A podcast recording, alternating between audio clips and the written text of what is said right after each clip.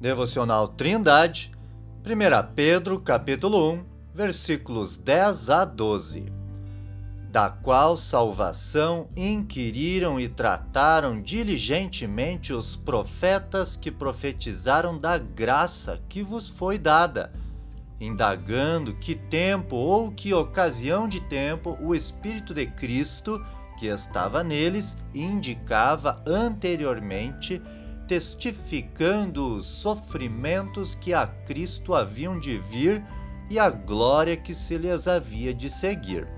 aos quais foi revelado que, não para si mesmos, mas para nós, eles ministravam estas coisas que agora vos foram anunciadas por aqueles que, pelo Espírito Santo enviado do céu, vos pregaram o Evangelho para as quais coisas os anjos desejam bem atentar. Pedro havia dito que seus leitores haviam amado a Cristo mesmo sem o ter visto, e que a salvação da alma vem por meio desta fé. Agora ele explica que esta salvação foi diligentemente tratada e profetizada pelos profetas do Antigo Testamento, os quais eram guiados pelo Espírito de Cristo e por isto podiam falar dos sofrimentos de Jesus na cruz e da glória que haveria de seguir. O apóstolo diz que Deus revelou tais coisas aos profetas, tendo como alvo nós, os que futuramente haveríamos de crer no Evangelho,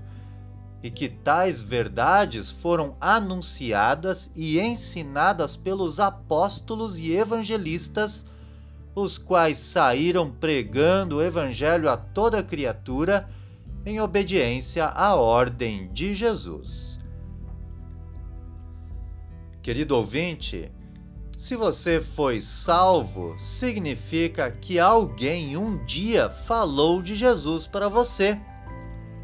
Provavelmente as palavras dos profetas do Antigo Testamento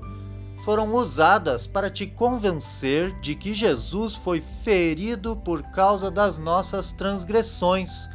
e moído por causa das nossas iniquidades. Talvez falaram para você que o castigo que nos traz a paz estava sobre ele, e pelas suas pisaduras fomos sarados, conforme Isaías capítulo 53, versículo 5. Agora que você é a habitação do Espírito Santo, deve entender que a vontade de Deus que você passe adiante esta preciosa informação